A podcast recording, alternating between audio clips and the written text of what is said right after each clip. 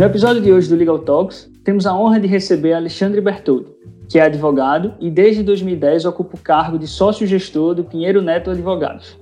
Formado pela Universidade de São Paulo, também possui MBA pela Universidade de Glasgow.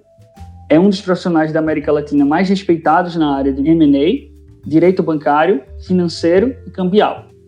Ao longo de sua trajetória de sucesso, participou de importantes casos, como o primeiro lançamento de ações de uma empresa brasileira no exterior, a Aracruz Celulose, bem como da fusão entre a Colinos e a Colgate, a primeira do país a atingir a marca de um bilhão de dólares. Antes de começarmos o episódio de hoje, Alexandre, gostaria de agradecer. Estamos muito felizes e honrados em o senhor ter aceitado participar do nosso programa. Muito obrigado. Ah, é, é um prazer, é uma honra, fico contente e agradeço o convite. É uma oportunidade única para mim de falar com um público que ao qual eu não tenho tanto acesso. A gente fica em São Paulo, vocês ficam mais no Nordeste, e é bom que esses meios tecnológicos permitam que a gente consiga ter um papo desses e, e poder transmitir experiências e, e trocar experiências. É, é, vamos ver se a gente consegue fazer disso uma conversa interessante e bacana para todo mundo. Certamente será. Então, já para começar, gostaria que você compartilhasse um pouco do início da sua trajetória profissional. Em algumas entrevistas, a gente já viu que você relatou que sua primeira opção de curso teria sido engenharia. Como é que foi isso? E além disso, você poderia compartilhar conosco um pouco de, de um dia marcante da sua vida? Qual foi um ponto de, da, da virada da sua vida em que a advocacia fez todo o sentido? Olha, primeiro vou te pedir uma coisa, me chama de você, senão eu vou até estranhar. Aqui, aqui todo mundo me chama de você. É, é verdade, você fez a lição de casa a história é um pouco mais complexa do que essa. Quando eu tinha 16 anos, eu realmente não, não sabia exatamente o, o, o que eu queria ser. Eu, na escola, no colégio, era muito bom em, em física, química, matemática, eram as matérias que eu era, ia melhor. E eu tinha uma dúvida enorme. Eu não sabia se eu queria ser engenheiro para acabar depois sendo executivo. Eu pensava em ser talvez médico, que eu tinha muito interesse é, em ser talvez um psiquiatra. Eu gostava muito, era fascinado por essas coisas. E eu gostava muito de advocacia também.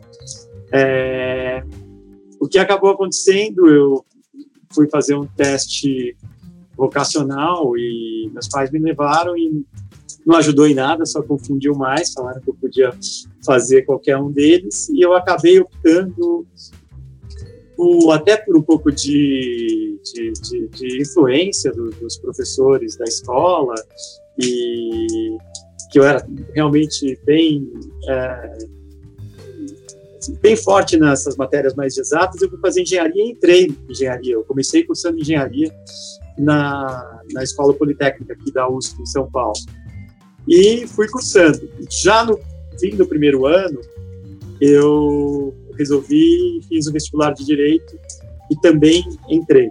E eu fui levando as duas juntas por um tempo. Quando eu cheguei no terceiro ano de direito, que eu ia passar para o terceiro ano e mais ou menos o quarto de engenharia, é, a USP acabou ah, Acho que era uma época em que havia uma. começaram a, a ter mais controle dos dados e começaram a ter, talvez a computação tivesse evoluído, e comecei a ter controle se você estava matriculado em mais do que um número uh, X de créditos, que eram horas, aulas por, por, por semestre. E, obviamente, eu estava em muito mais. E aí eu tive que fazer uma opção.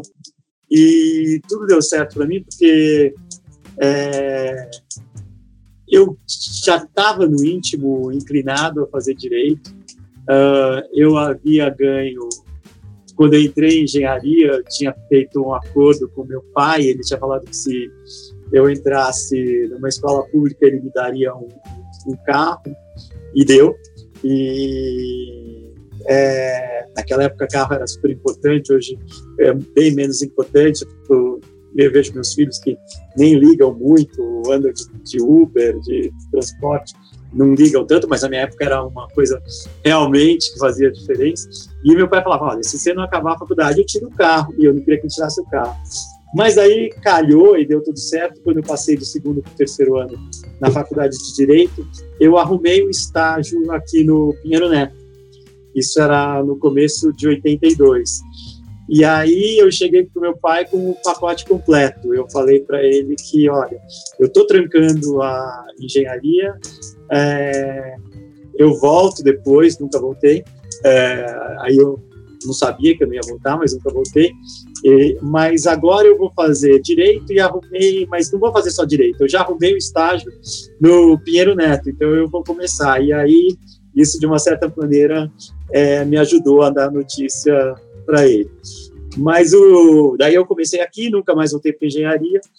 É, e o que é interessante disso, dessa história toda, é que eu brinco e eu tenho um filho que fez direito e agora está indo até fazer um mestrado em, em Colômbia, em, em, é, na, Nova York. Eu sempre falava para ele que ele também tinha um pouco de dúvida. Eu falava, olha, não fica tão preocupado com isso, porque no fim eu queria, eu, como eu falei, eu não sabia se ia ser engenheiro, se ia ser advogado, se é, é, psiquiatra. E eu acabei começando a carreira como advogado. Uh, quando eu migrei aqui para a gestão do escritório, mantendo alguns casos e participando de, de algum, ainda mantendo um pouco da prática profissional, mas tendo uma parte de gestão muito maior. Acabei usando as coisas que eu aprendi em engenharia e depois no MBA, eu me tornei um executivo também. E hoje, depois desse tempo todo, eu brinco que eu sou quase um psiquiatra, que eu tenho que ficar sempre.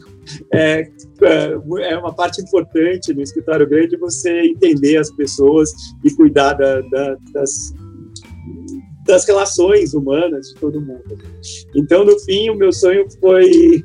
A minha dúvida permaneceu, mas eu acabei fazendo um pouco de tudo e, e, e eu sou feliz com isso. Com certeza. E eu sou de uma família de engenheiros que muitos também seguiram pela carreira de executivo, como você pensou. E eu sempre escutei que engenharia, na verdade, é um modo de pensar.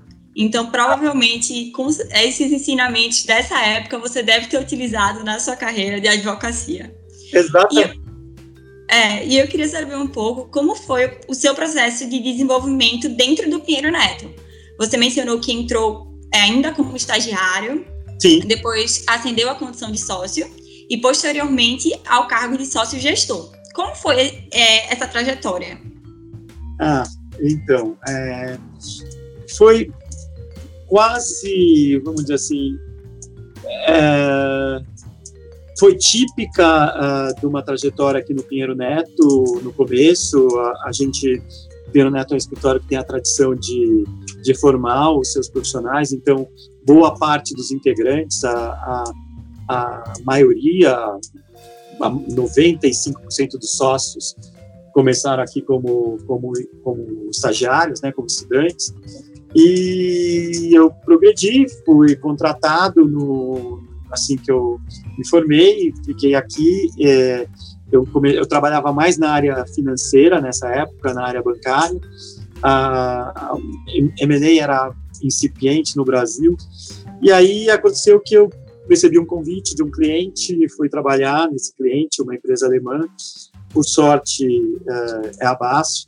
Uh, eu, eu, e essa parte não é típica aqui no escritório, porque eu, eu é, saí por um período. Eu fui trabalhar nesse cliente e acabei tendo a sorte de passar um período na Alemanha, uh, trabalhando também né, nessa área, daí já um pouco mais com M&A e essas operações de integração de empresas e, e típicas de multinacional, né? E aí eu decidi fazer, eu ia, uh, eu estava prestes, já estava encaminhado a fazer, eu tinha feito aqui, estava fazendo mestrado em direito comercial aqui em São Paulo, eu uh, na USP também, daí eu resolvi estava encaminhado para fazer o mestrado nos Estados Unidos em direito. Eu mudei nesse meio tempo, fui fazer um mestrado em finanças na, no Reino Unido e eu estava quase deixando de ser advogado, eu estava migrando para essa área de executivo mesmo que me, sempre tangenciou minha vida, sempre me puxou um pouco. Aí aconteceu uma, um fato é, que, que, mudou a, a, carreira e, e, me mudou, teve impacto para o resto da minha vida. Eu voltei para São Paulo uh, depois de quase três anos fora do Brasil e eu fui almoçar com meus amigos do, do Pinheiro Neto, com um grande amigo, que é sócio aqui hoje, Zé Carlos Meirelles. E na saída, uh, por coincidência, a gente foi para o mesmo restaurante no qual o Dr. Pinheiro, uh, Pinheiro Neto, né, estava almoçando e a gente se, se cruzou no elevador. E ele daí conversou com o Zé Carlos depois, é, que eu, eu fui para outro lado, eu estava eu, eu, eu em outro lugar, eu tinha outros planos, eu provavelmente ia morar fora do Brasil em algum momento da minha vida. E o, o, o mais, proximamente, assim, eu já sabia que eu ia acabar morando fora. É, e o de tarde eu estou em casa, ele conversou com o Zé Carlos, eu não sabia, eu, eu tinha chegado sábado em São Paulo, isso era uma segunda-feira, eu tinha casado quando eu estava fora, e nem estava adaptado ainda na minha casa, era, primeira, era uma casa de recém-casado, toca o telefone, foi estranho, e era o doutor Pinheiro, e ele falou que queria conversar comigo. Eu tinha conversado com o, doutor, com o Zé Carlos, o Zé Carlos contou que eu tinha voltado, ele falou, vem aqui no escritório amanhã, uh, e falou para eu ir, marcou um horário, eu fui lá. Quando eu cheguei lá, ele falou, olha, a gente conversou, ele falou, eu gostaria que você voltasse para o escritório. E não sei o que me deu, porque eu já eu sempre gostei muito daqui, tinha grandes amigos. Eu confesso, eu gostaria de dizer que eu tive um super insight, que eu tive a sensibilidade, que eu ia conseguir dar certo aqui, fazer coisas bacanas aqui, mas não foi, foi puramente instintivo. Eu falei para ele, tá bom, não negociei nada, quanto eu ia ganhar, não negociei que condições que eu votaria.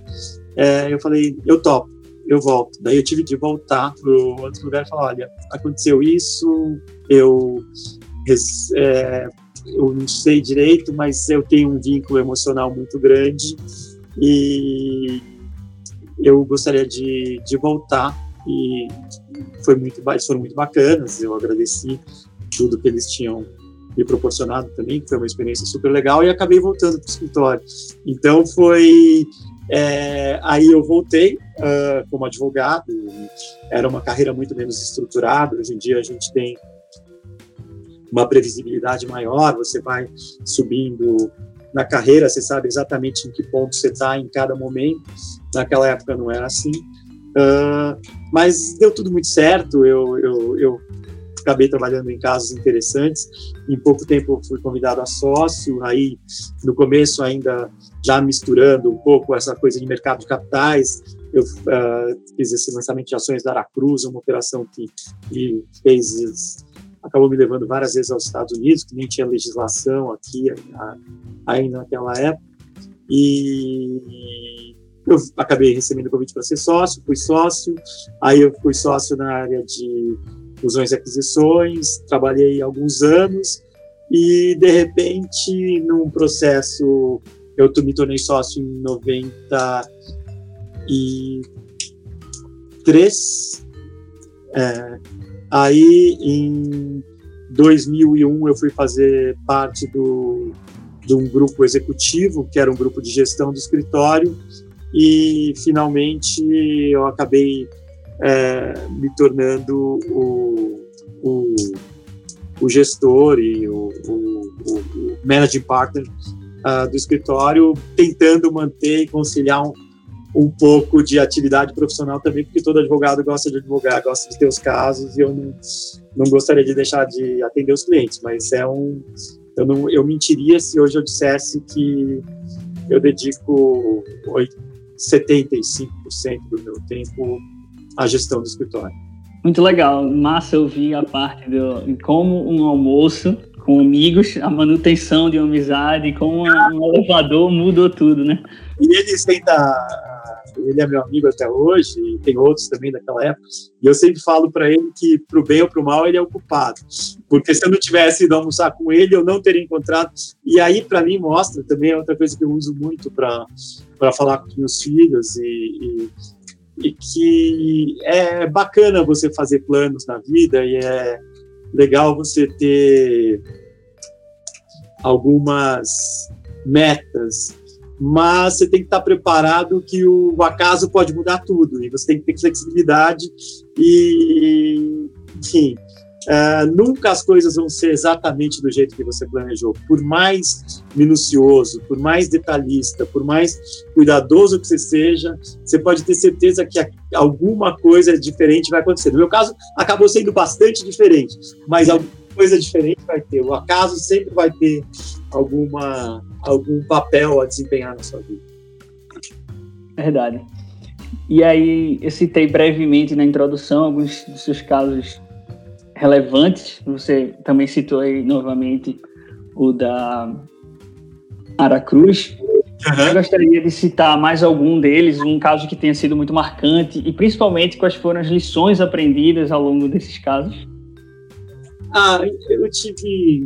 Olha, eu trabalhei em bastante uh, operações de grandes, né? Tive a sorte de trabalhar aqui, aqui são uh, a gente tem a, a, a, chance de trabalhar em operações de muita visibilidade e às vezes que, que aparecem no jornal, que são as mais glamurosas, mas que nem são as mais uh, assim que acabam sendo as mais gratificantes. Uh, eu uh, o que eu ah, mas todas são interessantes. Às vezes você trabalha só com estrangeiro, é, é, são mais frios, é um relacionamento mais profissional. Às vezes você acaba ficando desenvolvendo, desenvolvendo relacionamentos pessoais com, com os clientes e com as partes, é, é interessante. Uh, eu gosto particularmente de muito de trabalhar em operações. Eu, eu trabalhei em compra e venda de bancos vários, fiz várias aquisições pelo Bradesco. É, eu trabalhei numa que envolveu o, o, que eu fui várias vezes ao Nordeste, que era o maior banco do Nordeste na época, na compra do Banco Econômico, quando ele foi é, ele, o banco, eu, eu representei uns suíços que trabalharam na compra junto com o Excel Econômico, fui N vezes para Salvador, Assembleia.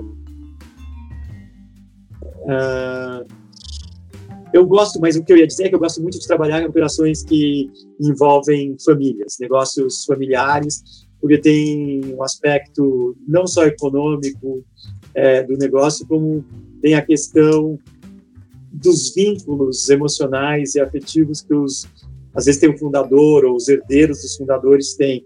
Então você tem que você tem que ser além de advogado, você tem que ser quase um psicólogo, como eu disse, de entender as pessoas e dar o conforto psicológico que as pessoas é, é, é, gostam. Né? Eu trabalhei na, na um caso que teve bastante, que era pessoal, que de, de, era na renegociação de Ponto Frio e Casas Bahia, que hoje acabou virando Via Varejo, foi uma operação que me consumiu quase um ano, com contato com os, os proprietários direto o dia inteiro, foi bem bacana. Esse ano eu fiz a, uma das maiores operações do ano passado, já que fechou na, na pandemia, eu achei até que corria risco. Foi o maior investimento do Japão no Brasil ano passado. A família Aidar acabou vendendo uma indústria de papel aqui que chama Santa Terezinha Center, foi uma operação de é, bem mais de um bilhão de reais e com as famílias envolvidas, eram os pais que é, trabalhavam, eram as pessoas envolvidas, então tem aquela é um negócio que faz sentido do ponto de vista econômico. Muitas vezes você tem, você sabe que o certo, o racional é você vender, e por outro lado você fica fala, puxa, mas o que, que eu vou fazer no dia seguinte? O que vai acontecer quando eu uh, Vendei é um lugar que eu fui 50 anos da minha vida, eu fui lá todos os dias. O que, que vai acontecer? Eu fiz outras operações que, para mim, dá, deram um pouco de. Uh, quase. Eu, eu, triste, porque, por exemplo, eu, eu, trabalhei na fusão da Latam, da TAM com a LAN, né, que acabou tornando a Latam a era uma empresa nacional, eu trabalhei com os chilenos, eu sabia que era uma coisa que ia mudar. a era uma empresa menor, mais maleável, mais flexível, ela ia ter outro standard. Então, é uma coisa que você faz e, e você sabe que o dia seguinte vai ser muito diferente. São tantas que, enfim, eu gosto muito de, de, de, de trabalhar, uh, eu gosto de tudo que eu fiz, Uh, mas tenho especial predileção pelas empresas, pelas transações que havia o aspecto uh, familiar humano envolvidos. Eu acredito que uma lição que a gente pode tirar dessa resposta é que um advogado não pode se restringir a saber só o direito, né? Mas ser um profissional multidisciplinar mesmo. Porque você mencionou muito a questão da psicologia que por trás dessas operações. É, olha, Cecília, eu acho isso mesmo, talvez esteja remando contra a, a maré aqui. É, eu dou várias entrevistas e às vezes já, já dei até para um, uma revista internacional e, e eu sempre falo uma coisa, eles falam qual é a tecnologia, o que você procura, o que é fundamental para o advogado hoje, conhecer contabilidade, conhecer tecnologia, é, ser, eu falo, eu acho que a coisa fundamental e que eu sinto mais um gap grande dessa geração que vem vindo para os mais experientes, eu acho que a empatia ainda é fundamental. Quando você lida com um cliente, o que te faz ganhar a confiança ou não desse cliente é a sua capacidade de se colocar no lugar dele. E, e não tratá-lo só como mais um cliente, mais um caso. É, eu acho que esse aspecto de você conseguir estabelecer um relacionamento é, que vai além do, do, do, do estritamente técnico para o cliente faz uma diferença muito grande na nossa carreira. Retomando agora um pouco algo que você mencionou anteriormente, que é que hoje a gestão do escritório ocupa a maior parte do seu tempo. Uhum. Com base nessa sua experiência como gestor, o que se espera das novas gerações de advogados em termos de habilidades e de competências? E também quais são as suas maiores fragilidades? Olha, é uma pergunta que é uma ótima pergunta e eu me faço todo dia porque, obviamente, eu acabo também tendo responsabilidade sobre o recrutamento aqui, não diretamente, mas é, como eu disse, o Piano Neto sendo um escritório que, que tem por tradição e, e faz questão de formar os seus profissionais, o recrutamento e a formação de pessoas é absolutamente fundamental para nós. Então, eu acho que, é, obviamente, uma boa formação uh, técnica é, é, fundamental, mas é quase um pré-requisito, né? Hoje é, você tem que ter isso e, e, e, e, tem e as pessoas têm vindo bem informadas nesse aspecto. Na minha época aqui para entrar no Bioneto é, era exigia-se ou esperava-se que você falasse uma língua uh, estrangeira, de preferência o inglês, né? E, e era e fazia toda a diferença. Né? Era praticamente impossível no passado, pelo menos nas áreas que eu trabalhei, que sempre teve contato com, com, com clientes estrangeiros, uh, não falar bem inglês. Uh, hoje as pessoas chegam aqui às vezes falando duas, três línguas. Uh, chegam com uma formação boa. Nós temos 100 pessoas uh, que no mínimo, e estão indo 10, 15 por cada ano, fazer mestrado no exterior. Então, isso tudo eu acho que faz parte de um profissional novo e um, um formato de profissional que é, de certa maneira, muito mais bem preparado do que eu era na, na, na idade que eles estão hoje. Eu, eu vejo aqui uma pessoa com 30 anos, uh, ela teve já mais experiências do que eu tinha tido com 30, tinha mais, tem mais bagagem, é, vamos dizer assim, teórica. Uh, o que eu acho, e eu sempre digo, é, talvez seja muito mais difícil se tornar sócio hoje de um escritório com o Pinheiro Neto do que era no passado. A competição é mais dura, você tem mais ferramentas de, de avaliação, é, é muito mais difícil hoje você conseguir é, construir uma narrativa que na qual você é muito bom se você não é mesmo. Na minha época eu vi alguns casos assim, você tinha pose, você tinha papo, você se posicionava bem, é, é, é, havia menos maneiras de você aferir se a pessoa era o que ela parecia ser mesmo. Hoje você vai mais no, no concreto, você tem é, métricas mais definidas. O, o que falta, eu acho, e aí eu não sei se é uma questão e não quero soar saudosista, não, porque eu acho que o mundo está evoluindo em vários aspectos. O que eu acho, que eu vejo, às vezes, as pessoas têm menos é, vivência, menos traquejo, elas são. Não sei se essa questão de. É, ficou mais pasteurizado, é, é mais difícil se encontrar a individualidade em cada um. Não sei se é por causa dessa preponderância das redes sociais, que todo mundo tenta ser o que se espera que ele seja e perde a sua característica de ser um ser único, individual, que pensa por si só.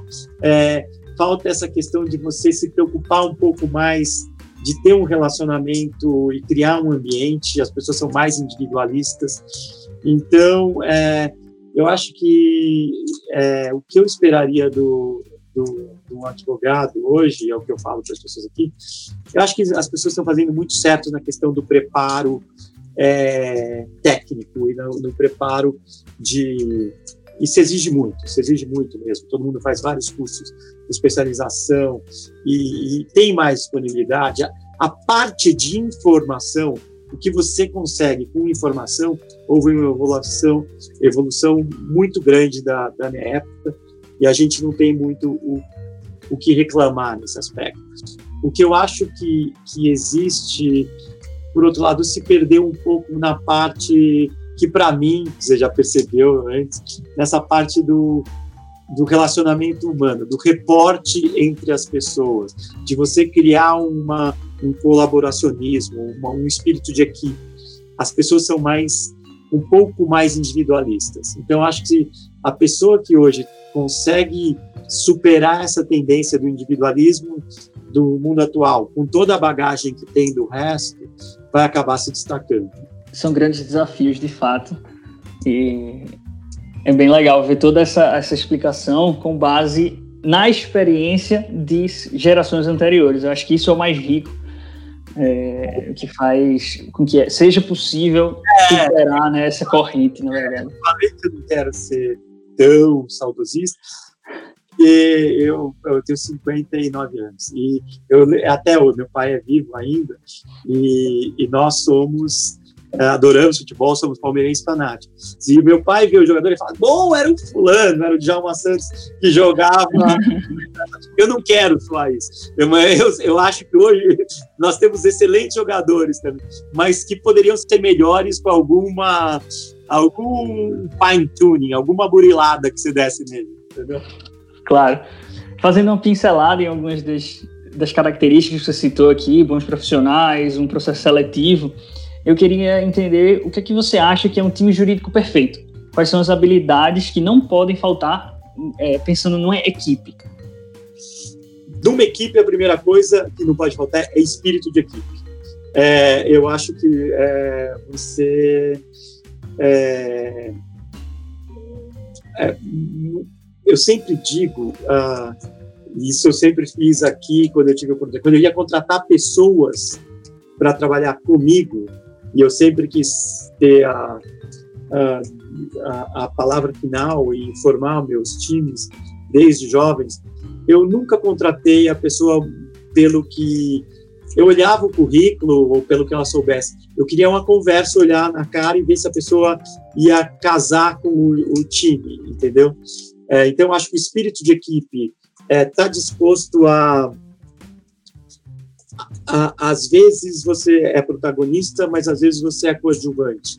Nem sempre você pode ser o protagonista. E tem pessoas que têm uma dificuldade em aceitar que às vezes é, é, é, é o momento do outro brilhar. Uh, isso acaba criando tensões, acaba criando fricções dentro de um time, e essas fricções se manifestam mais cedo ou mais tarde e acabam sendo muito ruins para o clima. Obviamente tem que ter a, a capacidade é, técnica, tem que ter disponibilidade, eu acho que você sabe, e, e tem que ser a compreensão mútua. Uh, muitas vezes, a gente aqui tem um, um eu, né, muita gente aqui tem esse, se a pessoa tem um, um casamento uh, e numa cidade do interior no sábado, olha, eu não vou trabalhar na sexta, que eu vou ter que ir para lá e vou. Mas sim, tem sempre uma coisa prévia, o casamento. Ok, nunca foi um empecilho, a pessoa pode sair, você tem que ter razoabilidade. Ao mesmo tempo, a pessoa, é, se você precisar que ela trabalhe no sábado, no domingo, ela tem que ter, e ela entender que é necessário, é razoável que ela trabalhe. Então, razoabilidade consenso é fundamental numa equipe também. E eu não digo na parte de, eu digo, parte da liderança e dos liderados, porque isso é sempre uma via de mão dupla. Dupla. Duvido que se o, o chefe, o, a pessoa mais sênior do time não seja razoável, ele vai formar um time de pessoas razoáveis. O Piero Neto é reconhecido como um dos escritórios de advocacia mais tradicionais e também mais admirados do Brasil, com quase 80 anos de história. A que você atribui a perenidade do escritório e quais são os principais desafios para se manter nesse caminho de sucesso? É, nós vamos completar 80 o ano que vem. Olha, eu acho que é vem dessa, acho que a coisa mais importante que tem aqui é a cultura do escritório, né? É uma cultura em que todo mundo acha que ou deveria achar, a grande maioria realmente acha que o escritório é mais do que a soma de cada um. Uh, o escritório é mais importante do que cada um. Uh, eu sou Alexandre Bertoldi, mas eu não sou Alexandre Bertoldi, eu sou Alexandre Bertoldi do Pinheiro Neto. Uh, e eu acho que esse, esse complemento acrescenta muito peso e muito valor a mim. Acho que todos têm que ter essa consciência e tem que fazer com que preservar, que com isso, com que isso seja preservado um voto que nós fazemos aqui é deixar um escritório melhor do que o que nós pegamos, e todos os sócios têm essa obrigação. Então, é formar é, sucessores, transmitir essa cultura, e é um escritório que tem uma filosofia um pouco única em termos de uh, compensação dos sócios, porque a gente procura nas categorias mais de de, de advogados, a gente tem por filosofia pagar ou melhor, ou entre os melhores do mercado, então é um escritório que realmente paga bem, e os sócios têm outra. É, é, todos os sócios são iguais, então todos os sócios, a partir do dia 1, têm direito de voto. É, é uma, quase uma partnership antiga, não é uma, um escritório que, apesar do tamanho, do, da relevância do faturamento, do, do peso que ele tem. Ele não tem. Eu sou o presidente aqui, sou o managing partner, mas eu ganho menos do que alguns sócios. Os sócios ganham muito parecido. É, dois terços da remuneração de todo mundo é igual aqui. E tem só um terço que, que varia. Então, é, eu acho que isso é que torna o escritório muito coeso. Não tem grandes discrepâncias na compensação dos sócios. O que por um lado, às vezes gera alguma pessoa, ah, estou sendo injustiçado, eu trouxe muito mais dinheiro que o outro. Mas isso é um ano, no outro é o outro que traz. Então, às vezes a gente tem que é, administrar essas tensões e tudo mais, mas é, eu acho que a forma de, de ser uma verdadeira partnership, de todos os sócios terem voz, terem voto, e ter uma forma de compensação absolutamente transparente, todos os sócios sabem quanto cada um ganha, é, é o que faz o escritório ser bem diferente. E, uh, nessa pandemia, né, no ano passado, a gente, não sei se todos passaram por essa experiência, mas no dia 14 de março, a gente teve que fechar o escritório. E para nós foi uma experiência, a primeira vez na, na história que o escritório fechou. É, e, e de verdade, a gente tinha experiência, flertava com essa questão de home office, tinha era um dia ou, ou outro, situações esporádicas, esse, tipo. mas o escritório inteiro em home office a gente nem sabia se funcionaria.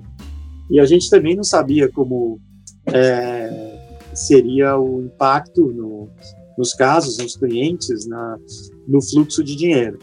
E eu lembro que nós convocamos uma reunião de sócios e, e, e, e era uma conversa dura. A gente ia contar que ia é, fechar escritório e ia todo mundo ficar em casa e trabalhar home office e, e torcer para que as coisas funcionassem mais ou menos bem. Mas eu, conversando, a, a proposta que foi feita naquela ocasião foi que a gente não iria demitir ninguém durante a pandemia. O escritório vinha de anos bem bons e que se alguém tivesse que pagar a conta naquele ano, naquele momento, isso caberia aos sócios. E foi muito bacana que houve um consenso e todos os sócios falaram: é isso mesmo, vamos. É, tá combinado, vamos segurar as pessoas e nós passamos essa mensagem desde o primeiro momento e graças a Deus deu certo, a coisa foi bem, não foi, não só não foi tão ruim quanto a gente esperava, o que poderia ter sido, como acabou sendo no fim, é uma recuperação muito, muito boa no segundo semestre e um ano foi, foi muito bom. Nós não precisamos tomar nenhuma medida drástica e eu acho que para quem estava aqui naquele momento, principalmente para os funcionários, isso vai fazer uma diferença para sempre. Aproveitando o gancho dessa pergunta anterior, eu fiquei um pouco curiosa para saber se no seu processo de decisão como gestor e com os demais sócios, é, vocês sentem o peso dessa responsabilidade de conduzir um escritório que serve de exemplo para vários outros, principalmente nessa questão da cultura. É, é, é, sabido que muitos escritórios se baseiam, se inspiram é, no Pinheiro Neto. É, é, é, é um peso, a gente sabe que o escritório é, é, é não só é uma é um exemplo, como também é uma vitrine, uma, ou uma grande vidraça, se vocês. Então a gente não, não tem muito direito de errar, né? É, todo mundo presta atenção no, no, no que a gente faz e para o bem ou para o mal é uma realidade.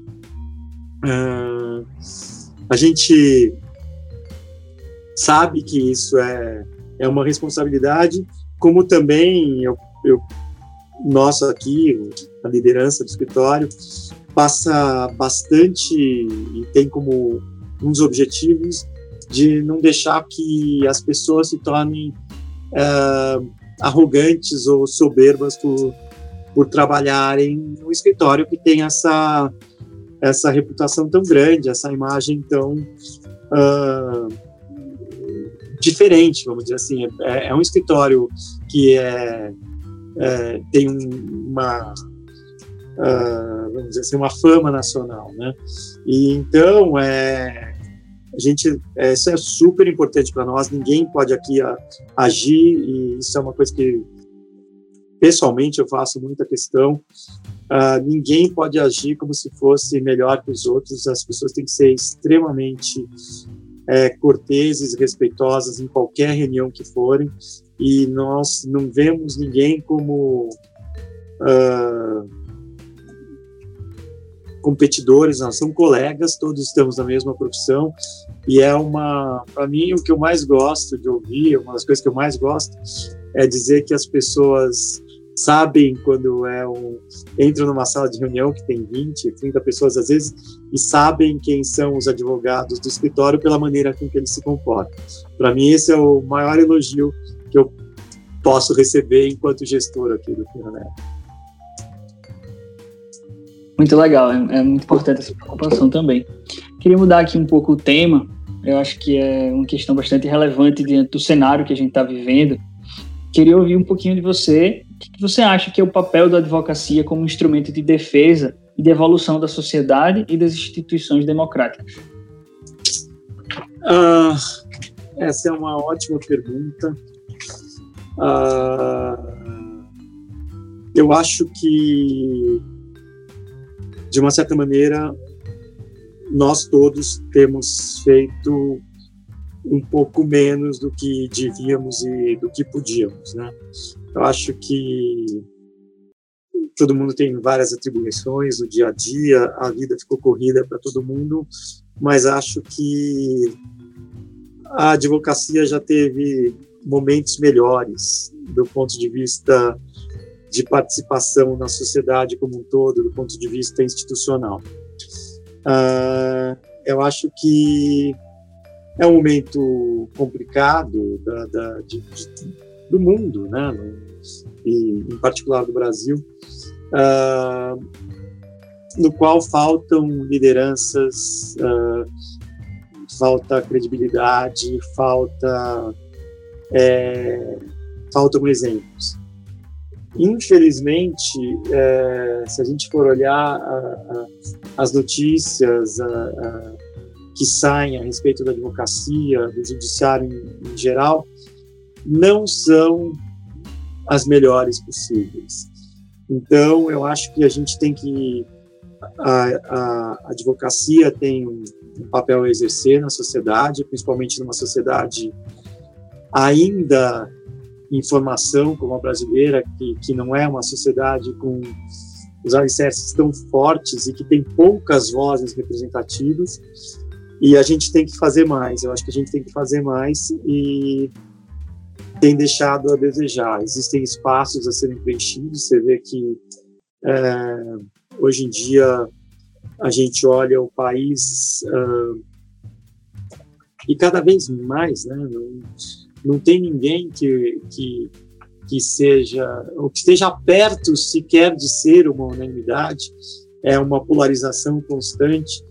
Eu acho que a advocacia deveria ser, é, talvez não se politizando, porque ah, no momento que a advocacia se politiza, ela perde essa a isenção necessária para realizar um papel institucional, porque daí numa hora você precisa a, a, a, criticar e na outra hora você precisa elogiar, e se você está fazendo um papel político, você fica meio comprometido a estar tá sempre do mesmo lado.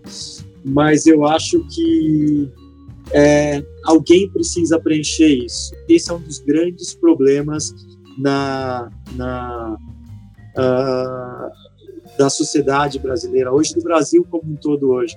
Você olha, uh, você é difícil você pensar. É, outro dia eu estava conversando com pessoas mais jovens, amigos do meu filho, uh, fizemos uma brincadeira. É, nome de cinco grandes brasileiros. E, assim, não é maneira de dizer, todo mundo citou brasileiros do passado. O, não existe nada, assim, não existe esse entusiasmo pelas pessoas, não existem grandes exemplos. É, eu acho que isso torna muito mais difícil a, a consolidação da sociedade que a gente está precisando aqui no Brasil. Alexandre, a gente está se encaminhando já para o fim do programa e nós preparamos um bate-bola. São perguntas rápidas para respostas rápidas também. Então, um hobby. Eu é muito estranho meu hobby. Vocês, eu gosto de criar uh, animais, uh, especialmente tartarugas. Eu tento fazer elas reproduzirem. Eu gosto muito de, de, de, de, atrair pássaros e observar pássaros, eu ponho alimento e tal, e de, de tartarugas. Eu tento criar tartarugas. Um livro que todo profissional do direito deve ler. É difícil, porque são tantos, tantos, tantos. Não sei se todo profissional de direito, mas acho que, que todo brasileiro deveria ler. Eu, um livro que eu acho que é fundamental e que eu forcei meus filhos a lerem, eu acho é Casa Grande Sem Zala. Mas tem muitos outros, tem que ler muito mais, mas esse eu acho, se fosse um, você pediu um, é esse. Um profissional que admira, independente da área. Eu vou até como homenagem, porque ele acabou de morrer a semana passada. É, eu adorava ler os artigos de um psicanalista chamado Contardo Caligares, que escrevia na Folha. E ele morreu a semana passada, então vou fazer essa homenagem a ele citá-lo aqui. Gostava muito, não perdia um artigo do que ele escrevia. Se não fosse advogado, o que seria? O que eu gostaria de ser ou o que eu tenho aptidão a ser? Eu adoraria ser jogador de futebol, mas eu não tenho essa capacidade. eu acho que eu seria psiquiatra. Uma conquista que você se orgulha? Ah, uh, são tantas. Eu acho que eu sou muito grato à, à, à vida que eu tive e, e, e, ter tido a sorte que eu tive de, de ter todas as oportunidades que acabaram, umas até caíram no meu colo e uh, então eu sou grato a, a, a isso tudo. Uh, eu me orgulho muito de ter sido escolhido pelos meus sócios aqui, pelo Pinheiro Neto, para liderar essa instituição. Tem sido o, uma honra e um privilégio poder estar fazendo isso. Por fim, é, como você gostaria que o seu legado no Pinheiro Neto fosse lembrado?